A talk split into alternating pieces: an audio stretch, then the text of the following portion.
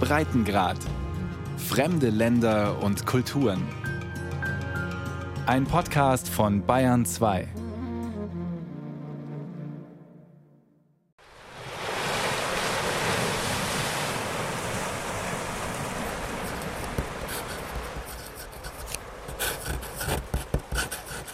Nichts könnte weniger einladend sein als dieser erste Eindruck. Ein zerklüftetes Feld schwarzer Basaltlava, in stark gezackten Wellen hingeworfen und von tiefen Rissen durchzogen, ist überall von verkümmertem, sonnenverbrannten Buschwerk bewachsen, das kaum Zeichen von Leben aufweist. Es ist kein besonders guter Eindruck, den der junge Forscher auf dem Schiff hat, als er sich am Morgen des 17. September 1835 San Cristobal, der östlichsten Insel des Galapagos-Archipels, nähert. Charles Darwin, so der Name des britischen Wissenschaftlers an Bord des Schiffes Beagle, ist enttäuscht. Aber schon wenige Wochen nach seiner Ankunft auf Galapagos ändert der damals erst 26-Jährige seine Einschätzung. Seinem Tagebuch vertraut er nun an. Es war mir äußerst überraschend, von neuen Vögeln, neuen Reptilien, neuen Insekten, neuen Pflanzen umgeben zu sein. Auch diese Reptilien haben die Aufmerksamkeit Darwins gefesselt. Bedächtig, wie in Zeitlupe, stapft eine Galapagos-Riesenschildkröte durch das saftige, kniehohe Gras. Immer wieder hält sie kurz an, blickt misstrauisch, reißt mit dem breiten Maul Grasbüschel heraus und kaut gemächlich.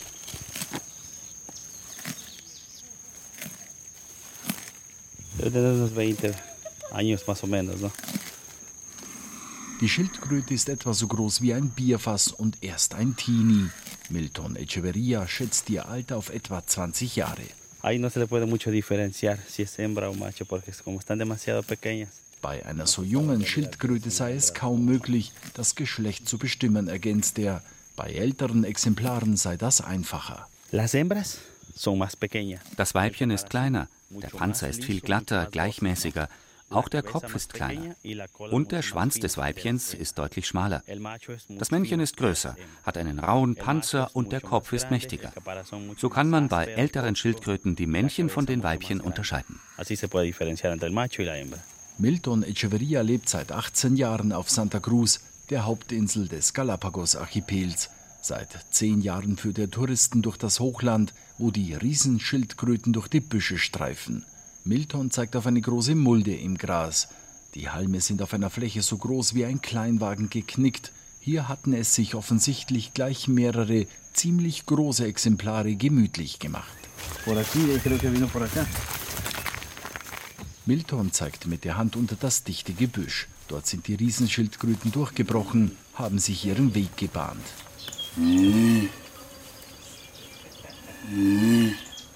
Die Geräusche der Schildkröten sind außergewöhnlich. Milton signalisiert mit den Händen, leise zu sein und stehen zu bleiben.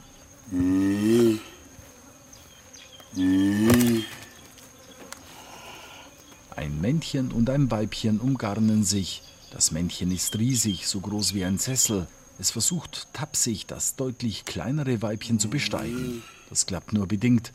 Immer wieder rutscht das Männchen ab, startet, begleitet von rührenden Lauten, behäbig ständig neue Versuche. Milton schätzt das Alter des Männchens auf etwa 120 Jahre. Es dürfte satte 200 Kilo wiegen. Es gibt sogar noch viel größere Exemplare. Die verstecken sich so tief in den Wäldern und im Buschland, dass auf ihrem Panzer Leben entsteht. Darauf wachsen Moose und Flechten. Das ist schon beeindruckend.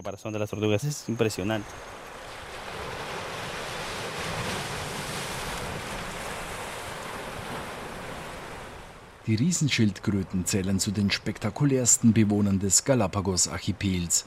Nirgends auf der Erde lassen sich Tiere in Freiheit so gut aus nächster Nähe beobachten. Neben den Riesenschildkröten auch die einzigartigen Iguana-Meerechsen genauso wie Seelöwen, Haie, Pelikane, Finken, Blaufußtölpel und viele andere Arten. Kaum ein Tier flüchtet vor dem Menschen, eine Tatsache, die schon Charles Darwin für seine Forschungen genutzt hat. Die isolierte Lage im Ostpazifik rund 1000 Kilometer vom Festland Ecuadors entfernt, sowie Klima und Vegetation haben dazu geführt, dass der Archipel zu den artenreichsten Biotopen der Welt zählt. Und viele der über 4500 Arten leben nur in diesem einzigartigen Ökosystem. Die Galapagos-Inseln sind ein spektakuläres Naturerbe der Menschheit, das einige Besonderheiten aufweist, erzählt Walter Bustos, zuletzt Direktor des Nationalparks Galapagos. Galapagos ist ein Verbund gleich mehrerer Ökosysteme, grundsätzlich unterteilt in ein terrestrisches und ein marines Ökosystem. Welche Bedeutung hat Galapagos und was macht es so einzigartig? Es gibt hierfür eine ganze Fülle an Gründen, die von den besonderen ozeanografischen, vulkanologischen und klimatischen Bedingungen abhängen. Ebenso spielen eine Rolle die Strömungen, die Winde, der Abstand zum südamerikanischen Festland, die tektonische Beschaffenheit der Inseln. Damit in dieser Welt solch ein Galapagos existiert, müssen all diese Dinge zusammenpassen. Und das einzigartige Ökosystem ist das Ergebnis all dieser Elemente.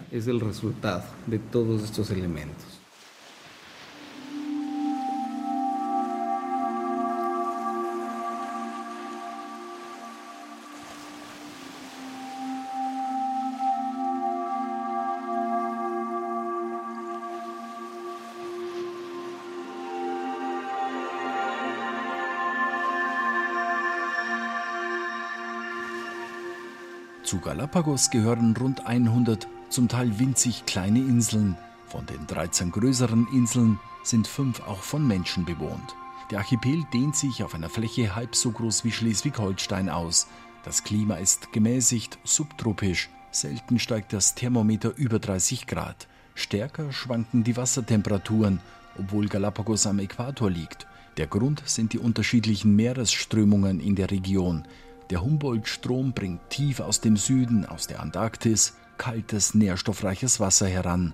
Aus dem Norden fließt der warme Panama-Strom zu.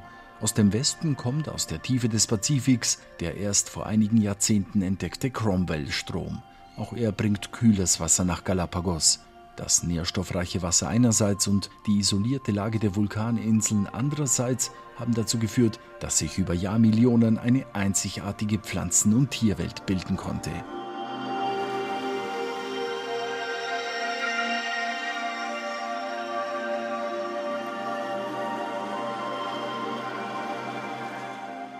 1959 erklärte die Regierung Ecuadors die Galapagos-Inseln zum Nationalpark. Mehr als 97 Prozent der Landfläche der Inseln sind seither geschützt, dürfen also weder bebaut noch für wirtschaftliche Zwecke genutzt werden. Touristen ist es nur erlaubt, sich auf eng begrenzten Pfaden gerade mal auf einem Prozent der Landfläche zu bewegen und auch das meist nur in Begleitung offiziell registrierter Führer. Die geschützte Landfläche der Inseln wurde 1998 um ein Meeresreservat erweitert. Es erstreckt sich in den Gewässern 40 Meilen rund um den Archipel. Die UNESCO stuft Galapagos seit 1978 als Welterbe der Menschheit ein. Walter Bustos war als Direktor des Nationalparks Galapagos bis vor wenigen Wochen dafür verantwortlich, dass dieses Experimentierfeld der Evolution als einzigartiges Ökosystem der Menschheit erhalten bleibt. Es ist eine Herausforderung.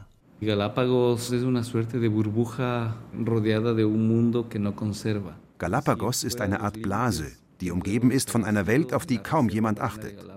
Was will ich damit sagen? Außerhalb unseres marinen Schutzgebietes wird auf die Natur keine Rücksicht genommen. Wir haben um Galapagos einen Schutzraum gezogen, innerhalb dessen wir alles sehr genau kontrollieren können. Aber außerhalb dieser Schutzzone, und es handelt sich dabei um ein und dasselbe Meer, außerhalb wird die Natur ausgebeutet. Und das bedroht das Ökosystem im Archipel. Das ist schon eine sehr schwierige Situation.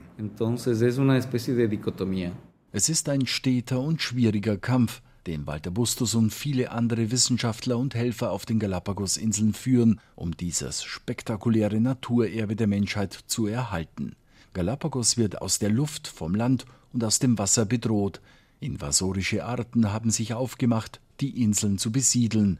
Rücksicht auf die endemischen Arten auf dem Archipel, also auf Arten, die es weltweit nur auf Galapagos gibt, nehmen diese Eindringlinge nicht. Galapagos kämpft buchstäblich gegen den Rest der Welt.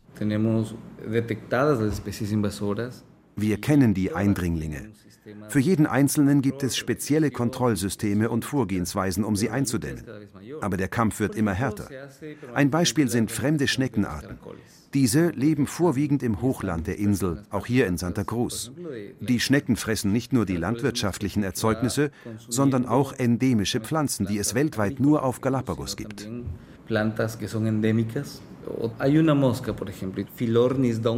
Oder auch Philornis downsey. Die Larven dieser Fliege nisten sich im Schnabel junger Finken ein und dort in den Schleimhäuten saugen sie das Blut der Finkenküken. Diese ersticken daraufhin. Die Fliege dagegen findet dort ihre ideale Ökonische. Das sind sehr komplexe wissenschaftliche Themen, aber sie führen zur Auslöschung bestimmter Arten.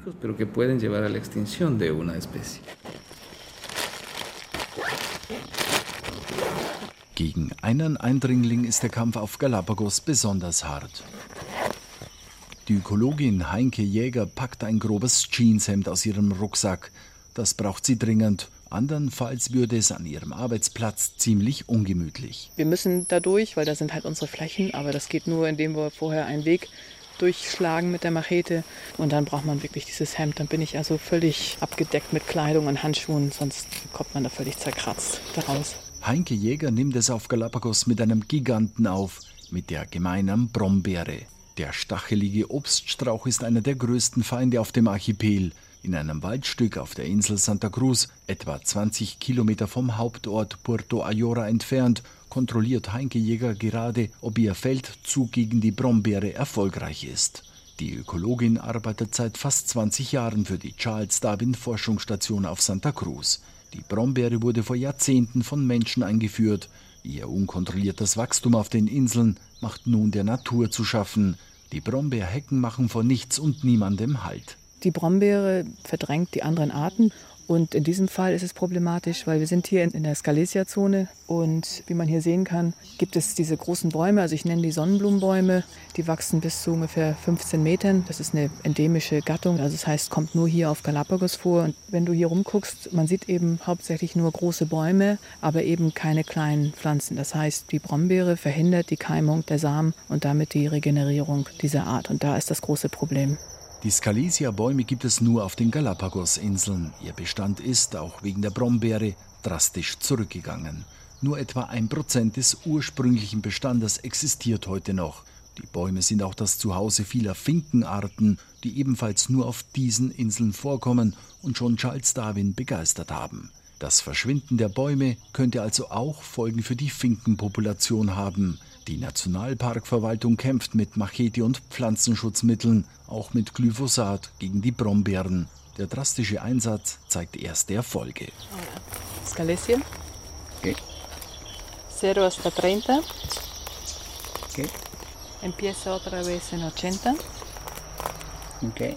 Heinke Jäger kontrolliert in einem abgesteckten Bereich, einem Plot, in dem die Brombeere schon bekämpft worden ist, welche Pflanzenarten nachwachsen. Wir zählen eben auch jetzt die jungen Scalesia-Pflanzen im Plot. Am Anfang hatten wir eben keine einzige. Wir haben also 34 von diesen Plots, jeweils 10 mal 10 Metern. Und hier, wo der Nationalpark die Brombeere bekämpft hat in diesem Gebiet, da sehen wir jetzt, dass die eben auskeimen und nachwachsen, also der Wald sich regeneriert. Und wo da jetzt die Brombeere da ist und alles beschattet und eben auch den Platz einnimmt, können die Samen nicht mehr keimen. Das heißt, wir haben dann keine Verjüngung des Waldes mehr. Heinke Jäger schreitet durch den Scalesia-Wald. An vielen Stellen ist von den einheimischen Bäumen nicht mehr viel zu sehen. Die Brombeere hat in diesem Waldstück auf der Insel Santa Cruz die Vorherrschaft übernommen. Auch deshalb greifen die Behörden auf Galapagos zur Chemiekeule, um das Ökogleichgewicht auf der Insel zu retten. Eine paradoxe Situation, die aber keine Dauerlösung sein kann, das weiß auch Heinke Jäger. Auf Flächen, auf denen zur Bekämpfung der Brombeere etwa Glyphosat versprüht worden ist, brüten kaum noch Finken. Es ist ein steter Kampf um das fragile ökologische Gleichgewicht auf den Galapagos-Inseln. Es ist schwierig, optimistisch zu sein, wenn man mit diesen ganzen invasiven Arten arbeitet. Aber ich wäre nicht hier, wenn ich nicht denken würde, dass ich schon auch einen Unterschied machen kann. Wir haben nicht mehr die Vegetation, die wir vor 100 Jahren hatten. Also die Vegetation gerade im Hochland hat sich geändert durch die Landwirtschaft, dann eben durch die invasiven Arten. Wir können nicht das gesamte System wiederherstellen. Jetzt geht es im Grunde nur darum, dieses Gebiet in einer Weise wiederherzustellen, dass hier zumindest die, die Vögel leben können und eben andere Tiere auch. Floriana ist eine Insel ganz im Süden des Archipels. Um zu ihr zu gelangen, müssen Reisende eine strenge Kontrolle über sich ergehen lassen. Am Hafen von Puerto Ayora blickt die Beamtin ganz genau in jede Ecke des Rucksacks. Sie will wissen, ob organische Produkte, Lebensmittel oder Tiere im Rucksack sind. Dann verschließt sie den Rucksack mit Kabelbinder damit nichts hineingegeben werden kann.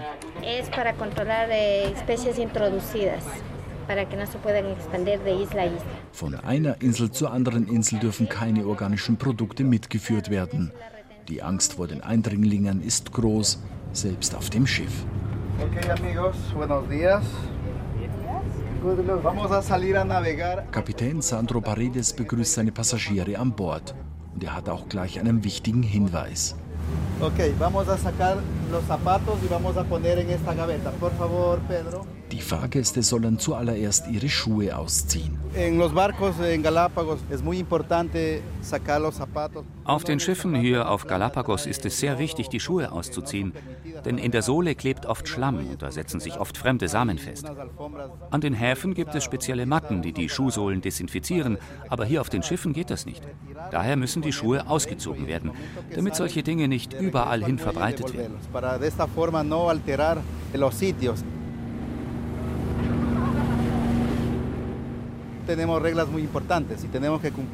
Wir haben hier sehr wichtige Regeln und diese müssen auch eingehalten werden. Es dürfen niemals Tiere berührt werden. Jeglicher Müll muss wieder mitgenommen werden. Es dürfen keine Muscheln eingesteckt und keine Pflanzen von einem Ort zum anderen eingeführt werden. Es ist wichtig, dass man auf Galapagos diese Regeln befolgt. Andernfalls wird es diesen Tourismus in dieser Art bald nicht mehr geben.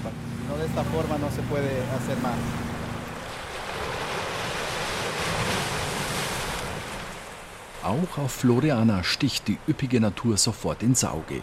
Der 640 Meter hohe Vulkanberg Cerro Pajas überragt die Insel. Manche Strände sind vom Lavagestein dunkel gefärbt. Am Hafen Puerto Velasco Ibarra dösen Iguana-Meerechsen regungslos und gelangweilt an der Kaimauer. Der schuppige Panzer der bis zu einem Meter großen Urzeitechsen leuchtet ockerfarben in der Sonne. Bei anderen Exemplaren geht die Färbung ins Rötliche. Vom Kopf bis zum Schwanzende zieht sich ein schwarz-grüner Kamm, die langgezogenen Zehen haben mächtige Krallen.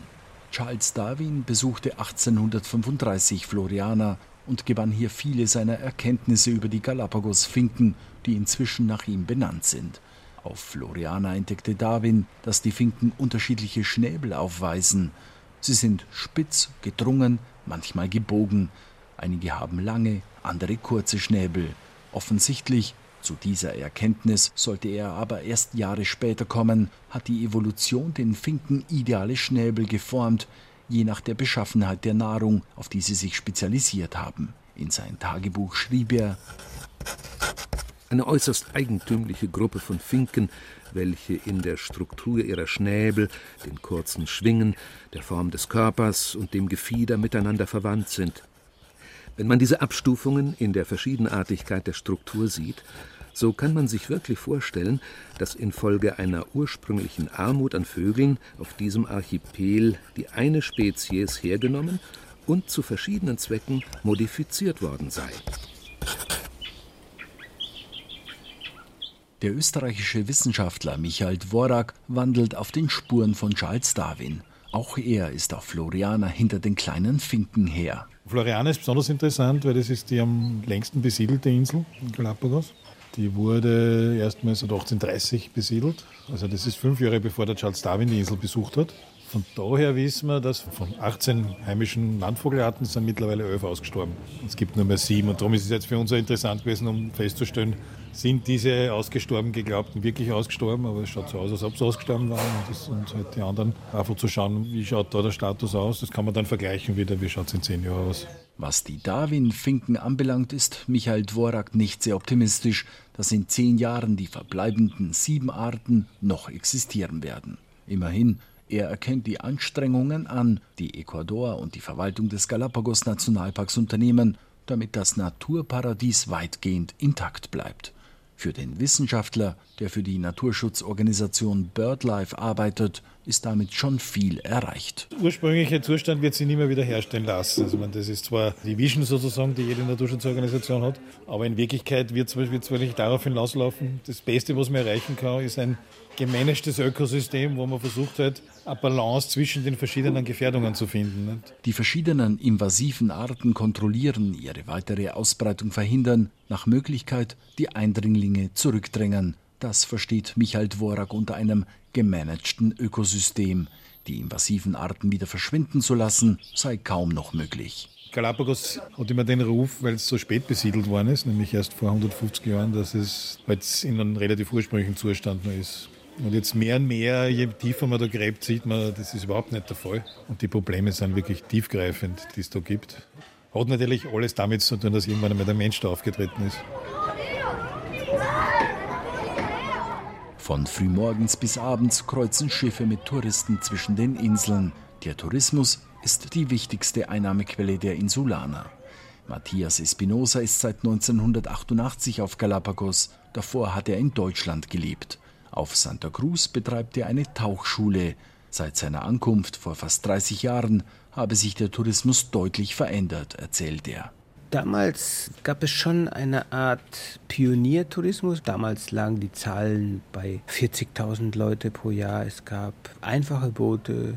Es gab kein heißes Wasser an Bord oder irgendwie Kabelfernsehen oder Internet. Die Leute, die kamen, waren sehr interessiert in der Natur, spezialisiert, Geologen, Zoologen, Biologen, was natürlich jetzt ganz anders aussieht. Jetzt haben wir 200.000. Das heißt, den Service, den wir jetzt anbieten müssen, bedeutet doch, dass unser Fußabdruck in der Natur größer wird, weil wir mehr Energie und mehr Sachen brauchen, die die Natur doch bis zu einem gewissen Punkt unter Druck setzen. Es ist nicht einfach, die fast schon paradiesische Unbefangenheit auf Galapagos zu bewahren. Die Inseln kämpfen mit Müllproblemen, das Wasser muss aufbereitet, Lebensmittel müssen teuer vom Festland eingeführt werden, die Infrastruktur auf den Inseln ist nur rudimentär ausgebaut, eigentlich kaum geeignet, um so viele Touristen aufzunehmen. Für Matthias Espinosa ist Galapagos eine Art ökologische Nagelprobe. Wenn wir 25.000 Pflaumen hier auf Galapagos das nicht schaffen, hier in einer Harmonie mit dem Paradies zusammenzuleben, wie sollen wir das, die paar Milliarden Menschen machen, in Harmonie auf der Erde zu leben? Hier ist das ein symbolischer Kampf, wo wir als Mensch das zeigen müssen, die paar Leute, die wir hier leben, dass wir es schaffen können, mit einer sehr sensiblen Natur zusammenzuleben. Das ist für mich eine Hochburg der Philosophie des Zusammenlebens mit der Natur. Wenn wir das hier nicht schaffen, dann sieht es auf der Erde schlecht aus mit den Menschen. Dann müsste der Mensch langsam wirklich seinen Rucksack packen und versuchen, auf dem Mond zu leben.